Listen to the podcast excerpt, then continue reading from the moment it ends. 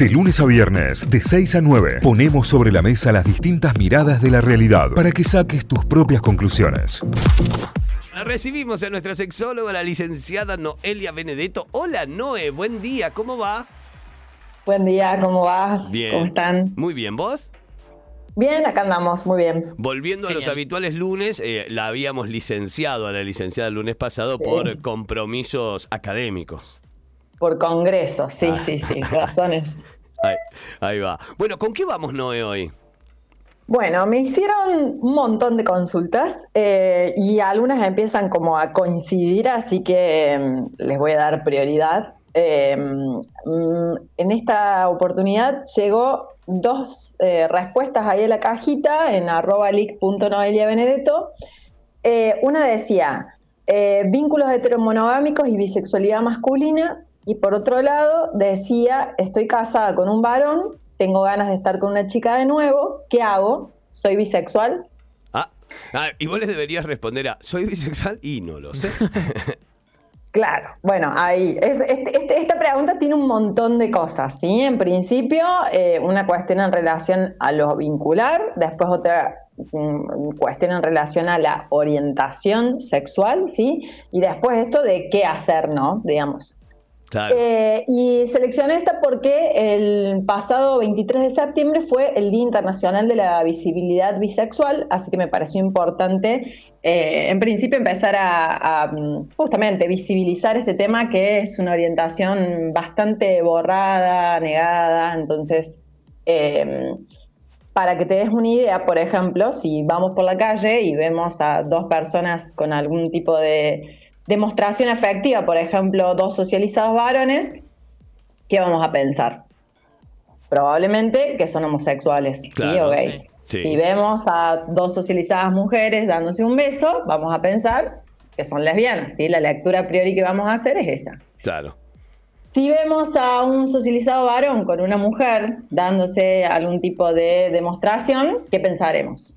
Que son heteros. Una pareja Sí. claro. En ningún momento aparece la posibilidad de leer a priori que alguna de estas personas puede llegar a tener una orientación bisexual. Y es justamente el tema de que a veces eh, es devaluada, descalificada, invalidada, ¿sí? Y en ese sentido, esto tiene que ver con nuestra sociabilización binaria, ¿sí? No se puede ser una cosa y la otra, ¿sí? O bien eh, sos hetero o bien sos homo, ¿sí? Te autopercibís como varón o te autopercibís como mujer, no hay posibilidades intermedias, ¿sí? Claro.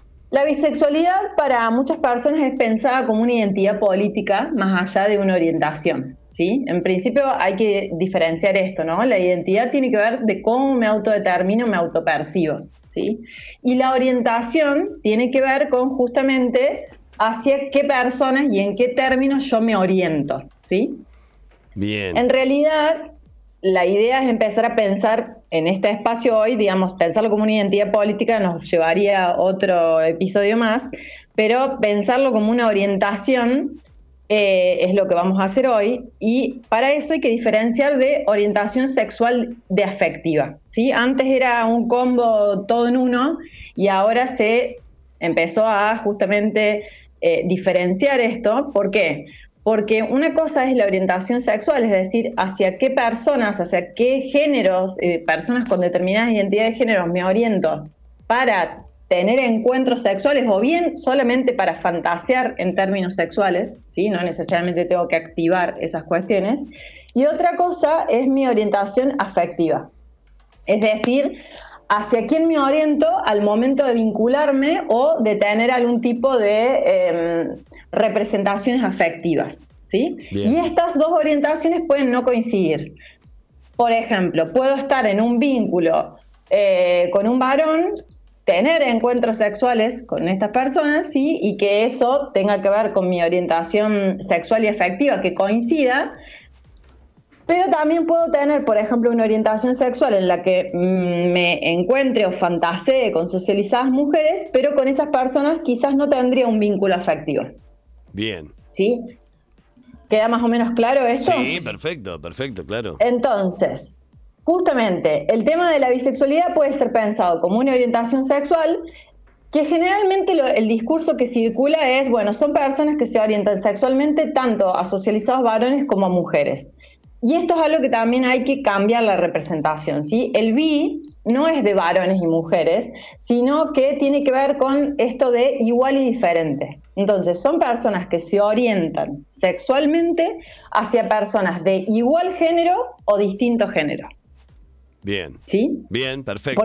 Clarísimo. Porque a veces lo que hace es justamente darle un sesgo binario a esta cuestión de decir, bueno, a ver, si no hay solamente dos géneros, ¿por qué se sostiene este término de bisexualidad? Bueno, justamente porque el vino tiene que ver con varones y mujeres. Y por otro lado, hay personas birrománticas. Es decir, que su orientación afectiva o de quienes se enamoran, podríamos decir también, ¿sí? o algún tipo de afecto que circule, es hacia personas de igual o distinto, eh, distinta identidad de género. ¿Y en esto se los considera bi-afectivas? Sí, birrománticas, es la categoría, pero, pero sí, la verdad es que bi-afectivas sería más válido porque en realidad los afectos que circulan cuando nos vinculamos con alguien no necesariamente son románticos. Bien. Entonces, eh, pero bueno, la, categorización inicial es de birromántico y, y este, está bien este aporte que haces de, de afectivo. Para mí sería como más eh, válido. Mira. Y por otro lado, tenemos una categoría que em, plantea un concepto, en realidad, que lo plantea Lisa Diamond, que es el de fluidez sexual. ¿sí? Es la capacidad que tienen algunas personas en algún momento de su vida de desarrollar atracciones no determinadas por la orientación o bien por la identidad de género de la otra persona, que pueden o no mantenerse. ¿sí? Esto quiere decir, puede que toda la vida te hayas vinculado y orientado sexualmente hacia mujeres, por ejemplo, pero que en algún momento de tu vida, ¿sí? o en algún momento de esta trayectoria, tengas encuentros sexuales, por ejemplo, con socializados varones. ¿sí? Y que si yo te pregunto por tu orientación sexual, no cambie. ¿Sí? Que sea hetero, que sea bi o que sea homo. Claro. ¿Sí? Pero de decir, bueno, sí, yo alguna vez estuve con una persona con esta identidad de género, pero eso no hizo una marca en mi orientación. Simplemente tiene que ver con una cuestión de atracción. En algún momento esto se activó, se realizó, o bien fue en el fantaseo, no necesariamente tiene que haber llevado al plano de la realidad, pero justamente esa flexibilidad sexual es dependiente de la situación, ¿sí? Algunas personas experimentan este tipo de deseos o atracciones en ciertas circunstancias, pero que no tienen en cuenta su orientación sexual inicial o general, la de toda la vida. De cualquier manera, hoy sabemos que tanto la identidad como la orientación son fluidas y son flexibles, ¿sí? Que una persona puede hasta los 30 años decir, bueno, soy hetero, y después en algún otro momento decir, no, ¿sabes qué? En realidad soy bi o soy homo. ¿Sí? Eso va cambiando. Claro. Ahora, eh, no, lo llevo al, caso puntual de esta, de esta mujer que, te hacía la consulta, ¿no? Y que te decía, bueno, mira, estoy con, casada con un varón, en este caso, tengo hijo. Eh, mm, Me llamó mucho la atención esto de tengo un hijo. Un hijo. Como si, como, no, no, como si eso anulara la posibilidad de la, cuestión afectiva o sexual, digamos, como esto de decir, bueno, es importante este dato como para parar la pelota en, qué voy a hacer. Claro, eh, y ella habla diciendo, che, mira, me gustaría volver a tener experiencias con mujeres, como, como ya la había tenido, y, su duda era, esta, esta, ¿soy bisexual? Digo, ¿también de qué, de qué depende? De, la frecuencia, depende, porque vos recién decías, bueno, puedo haber tenido a lo mejor en algún momento o en alguna circunstancia de la vida algún tipo de relación y después eh, eh, tener otro tipo de relación y así puede ir variando. Eh, ¿Es algo absolutamente dinámico? En principio es dinámico y mm, está muy buena la pregunta porque en realidad no depende de absolutamente nada, más que de que lo que la persona sancione. Lo, que yo diga para mí mismo, o sea, yo un día me puedo autodeterminar como bisexual porque eh, de repente amplío el espectro y soy eso. Tal cual. Y otro día puede decir, no, en realidad esto se trataba de fluidez sexual y también podrías decir, no, bueno, en realidad esto tiene que ver con eh, algo que no va a ser una marca en mi orientación. ¿Sí? Porque hay, ayer justo en, un espacio académico preguntaban sobre escalas de, preguntas justamente para que las personas pudieran determinar si eran o no eh, homosexuales, por ejemplo.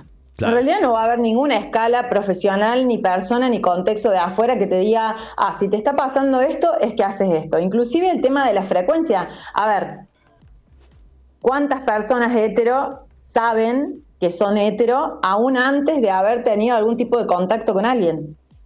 Podés no haber tenido contacto toda tu vida y saberte, tener esa, esa mm, información de que tu orientación es hetero, por ejemplo. Claro, es buenísimo. Entonces, es buenísimo. Claro, no, no, hace falta activar. necesariamente no, no, no he estado con nadie en mi vida ni lo he experimentado, pero de repente yo estoy dentro de esto o dentro de esto o me autodetermino, me, me, me, sí, eh, me autopercibo de determinada manera. Claro, y esto tiene que ver, digamos, con los sentimientos, con las fantasías, con las experiencias, digamos, las, las reales o fantaseadas también, ¿sí? Con las perspectivas, y eso puede ir cambiando. Entonces, esto que ella dice, soy bisexual, en realidad eso lo va a sancionar ella. ¿Sí? Cuando pueda, cuando quiera, y no necesariamente tiene que ver con eso. O sea, podemos llegar a tener ya sea eh, situaciones de fantaseos o bien situaciones reales con, por ejemplo, eh, mujeres, tener un vínculo afectivo con un varón y no necesariamente que eso tenga que ver con la bisexualidad. ¿sí? Claro. Entonces, eh, en ese punto, digamos, en cuanto a qué soy, la última, la primera y última palabra la tiene la persona, tanto en la identidad como en la orientación. Claro. Excelente. ¿Sí? Excelente, sí. Y en esto la bisexualidad está como muy rodeada de, ciertos, de cierta mitología, ¿no? Entonces, eh, esta cuestión, digamos, de que solo las personas cis pueden ser bisexuales. En realidad, justamente la orientación está determinada por el género de la otra persona, no por la identidad de género ni por esta cuestión de que me autoperciba como una persona cis, trans o no binaria. Bien. ¿Sí? Bien, perfecto. Es decir, puedo llegar a ser una mujer trans, ¿sí? Y orientarme hacia varones o mujeres cis o trans, y eso me hace una persona bis, porque en algún momento se pensaba que esta orientación estaba solamente cerrada a personas con identidades de género cis, ¿sí? Para las personas que no saben, el prefijo cis tiene que ver con aquellas personas que se autodeterminan con una identidad de género conforme a esa identidad que fue asociada o impuesta al nacer. Claro. ¿Sí? Por su genitalidad, básicamente, en esto. Generalmente es un diagnóstico en función de, bueno, tiene vulvo o tiene pene, listo, eh, le asignamos esta, este, esta identidad de género, ¿sí? Bien. Por otro lado, también muchas veces es invalidada en el sentido de es una fase, es una moda, tiene que ver con la curiosidad, tiene que ver con la confusión, es un periodo exploratorio, ya se te va a pasar es de experimentación o de indecisión, ¿no? Por esto, porque nos manejamos en categorías tan dicotómicas que las personas no podrían ser y no ser al mismo tiempo, ¿sí? Hay solamente dos posibilidades, o homosexual o heterosexual. Entonces, esto hace justamente que las representaciones sociales en cuanto a la bisexualidad no abunden y que estén generalmente mal representadas. Claro, exactamente. Por otro lado, como hablábamos hace un rato, no es necesario haber tenido encuentros sexuales para corroborar que sos bisexual, ¿no? Digamos, esto no tiene que ver, digamos, con una cuestión de eh, cuánta experiencia o cuánta frecuencia o cuánta intensidad tengo al respecto, ¿no? Claro. Entonces, incluye el deseo, la atracción, las fantasías y el imaginario de cada persona en cada momento de su vida. Y esto puede cambiar, ¿sí?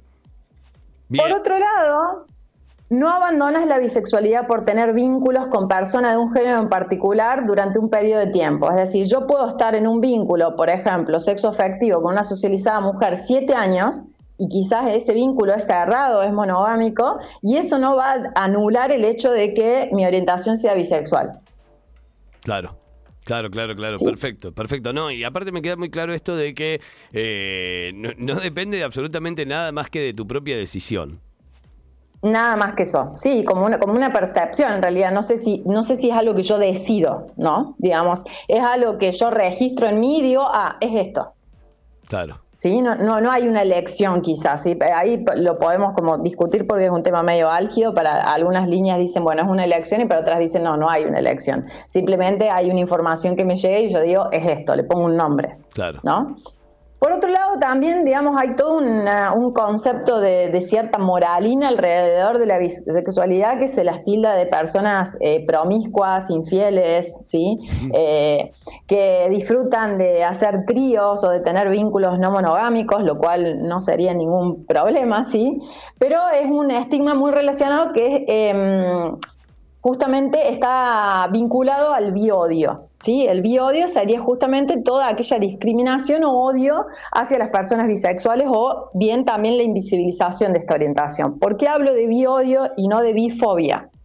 Ajá porque todo lo que sería el sufijo fobia hablaría de algún padecimiento subjetivo de enfermedad, ¿sí? Y las personas que realizan algún tipo de discriminación son personas que ejercen violencia, ¿sí? No son personas eh, padecientes, ¿sí? Entonces, no amparemos las violencias en nombre de algún tipo de patología. Bien. Y em, por otro lado, tampoco esto, no hay ningún indicador que implica que porque su orientación sea a un espectro más amplio de personas en relación a la identidad de género van a ser más infieles que otras, ¿sí? O sea, que, tengan acceso a, otro porcentaje de la población no significa que van a tomar decisiones en función de ello eh, no tan éticas afectivas, ¿no? Claro, eh, con, esto lo que eh. está, claro, con esto lo que está diciendo es, che, hablo, abro el espectro para mí y para lo que sé, y para mi disfrute y para mi elección y para de ahí en adelante la información que me llegue y demás, pero no necesariamente quiere decir que con esto, por más que tenga un, una, una doble vía, voy a ser doblemente infiel o, lo que sea, ¿no? Tal cual, eso tiene que ver con las características de personalidad y con lo que se habilita a hacer cada persona en, cada situación, ¿no? Entonces, y por otro lado, sí me pareció importante poner las dos cajitas, ¿sí? Porque uno era la experiencia de un socializado varón y el otro era la consulta de una mujer, porque la realidad, ¿sí? Es que socialmente la bisexualidad en las femenina, por así decirlo, o en las socializadas mujeres, está mucho más aceptada mucho más deseable y hasta a veces está hipersexualizada, ¿sí? En esto de eh, empezar a armar toda una especie de ratones alrededor de eso.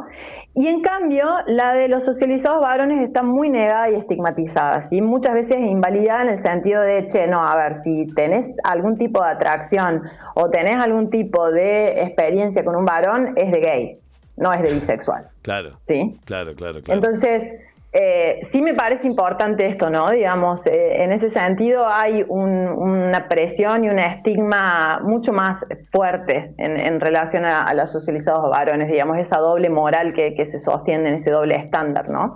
Eh, ¿Qué pasa también en relación a estas, cuestiones de, de, lo que sería como los límites de respetabilidad, ¿no? Digamos, está mucho más vuelvo a decir, como entre comillas, aceptado la cuestión de mujeres que se vinculan con mujeres, ¿sí? Que varones que se vinculan con varones, ¿no? Sí. Sí, tal cual. Y esto de la fantasía que vos recién decías, eh, por, por partes, por lo general, por lo general, por parte de, los varones, eh, y que no sé cómo funciona esto en caso de las mujeres, ¿no? Que si a la mujer le genera cierta fantasía o no la, esta bisexualidad masculina. También tiene que ver como muy particular, digamos, en esto de que, de, claro, qué, cuál es el impacto y, y, de, qué, de qué se alimentan las fantasías de cada persona, ¿no? Creo que sí, obviamente, lo que deseamos no es una isla, ¿no? Está sancionado y está determinado por mucho bombardeo de representaciones sociales al respecto. Entonces, si tenemos más eh, imágenes positivas de la bisexualidad en socializadas mujeres, probablemente eso esté más aceptado y más sexualizado que la bisexualidad en socializados varones. Hay muy pocas representaciones. Pensá en las series, por ejemplo. Sí, sí, sí, sí, tal ¿Sí? Es, es, muy baja la representación. Y generalmente estos están pensadas como, como personas con características eh, de personalidad promiscua. ¿sí? Entonces, eh, generalmente son como las personas malas, por así decirlo, de, de, las series, las infieles. ¿sí? Hay toda una cuestión de, que, nada tiene que ver, digamos, con, con, con las personas que, que, registran este tipo de orientación, ¿sí? O no con todas. Claro, y existe también este, este eh, no sé si es mito o, que, la, persona que es bisexual o, tal vez pansexual disfruta aún más del sexo, disfruta del sexo en todo su, su espectro, ¿no? Y es como, no sé, a mí me parece que cada uno lo disfruta en su totalidad como quiere y como le gusta. Y como puede. Y como puede. ¿sí? Porque también en este sentido tiene que ver con la educación sexual que ha recibido y con lo que se ha permitido y habilitado. ¿no? Digamos, no, no todos tenemos las mismas experiencias en relación a ese tipo de, cuestiones. Excelente. Eh, no, no disfruta más la persona que más experiencias tiene, sino la que más cómoda se siente con las muchas o pocas experiencias que tenga. Buenísimo, buenísimo, me parece genial esto. O sea, me, parece una, una grandísima reflexión. Y por último, esta cuestión que dice, ¿qué hago? ¿Sí? A ver, eh, en realidad, en esto, digamos, eh, esto se define persona a persona, ¿sí? Eh, hay quienes considerarán que tienen un vínculo afectivo con ciertas condiciones como para poder contarle, che, me pasan estas cosas, o mi orientación sexual tiene que ver con esto, o mi orientación afectiva tiene que ver con esto si se dan las condiciones, si se quiere y si se puede, bueno, poder hablarlo con la pareja, ¿sí? con este varón con el que está casada y evaluar la posibilidad de hacer un recontrato en la exclusividad sexual o afectiva. No sé en qué términos quiere estar con otra mujer de nuevo esta persona, ¿no? Claro. Pero eh, siempre desde el consenso y el consentimiento. En realidad en esto no tenemos soluciones mágicas para habilitar o no un permitido. ¿sí? Eh, tampoco hay garantías en el sentido, yo puedo hablar y que la otra persona haga una sanción de esto, ¿sí? Y puedo hablar y que la otra persona realice una contención de esto, ¿sí? No, no, esto, que, que yo ponga en palabras algo no me garantiza el hecho de decir, bueno, sí, tenemos un recontrato asegurado en el sentido de, bueno, vamos a hacer una apertura de la pareja en términos sexuales o afectivos y vas a poder estar eh, con otras mujeres. Claro. ¿Sí? Exacto. Entonces, esto, digamos, el hecho de compartir o no esta información con la pareja eh, tiene que ver con una cuestión muy personal. Lo mismo que si también esta persona quiere gestionar eh, estos encuentros por fuera de lo que se habla explícitamente en el contrato de pareja. Acá estamos hablando de salud mental, no de cuestiones morales. Claro. ¿no? Entonces, lo que sería en términos de, infidelidad o no, eh, queda para, para otros planos pero no hay algo, digamos, no hay una receta en el sentido de, bueno, ¿qué hacer? ¿Sí? Si se dan las condiciones, si se puede, si se quiere, si creo que el terreno da para eso, bueno, siempre hablarlo, ¿sí? La comunicación asertiva creo que es lo que, no, no es lo que nos va a salvar, pero nos va a llevar, aunque sea a otro horizonte. Sí, Sí, sí, a un, nuevo y mejor plano, me parece que sí, y, va por ahí la cosa. Noé, excelente, como siempre, excelente y con muchísima tela para cortar. La pueden seguir a la licenciada en lic.noeliabenedetto, lic.noeliabenedetto en Instagram, así la encuentran, empiezan a seguir. Búsquenla hasta el cansancio, porque eh, Instagram se pone la gorra con las cuentas de sexología y no la deja tan fácil de encontrar. Igualmente vamos a, compartir siempre eh, la columna y la vamos a para que puedan llegar a través de nuestro Instagram, pero leak.noeliabenedetto es la forma más directa de llegar y ahí, bueno, van a tener la posibilidad de realizarle consultas, de sacar turno, de acceder a una consulta profesional y también de leer todo el contenido que día a día y que semana tras semana va generando la NOE en sus redes sociales. Eh, se trata de una cuestión de salud mental no moral, precioso, es muy bueno este espacio con Noelia, chicos, nos dice por aquí un oyente, gracias Zelda por esto, y me parece que esa es la, reflexión definitiva, Noé y con esto me parece que está realmente muy bueno. Van a encontrar la columna en Spotify, ¿eh? Notify Diario, también en el podcast de La Noe lo van a encontrar en Google Podcast, en Spotify y por todas las redes te vamos a bombardear para que no te pierdas nada y para seguir llevando eh, todo este tipo de reflexiones que tan bien nos hacen. Gracias, Noé. No, gracias a ustedes y bueno, éxitos para toda esta semana. Gracias, que tengas una gran semana. Adiós. Adiós. Notify, las distintas miradas de la actualidad para que saques tus propias conclusiones. De 6 a 9, Notify, plataforma de noticias.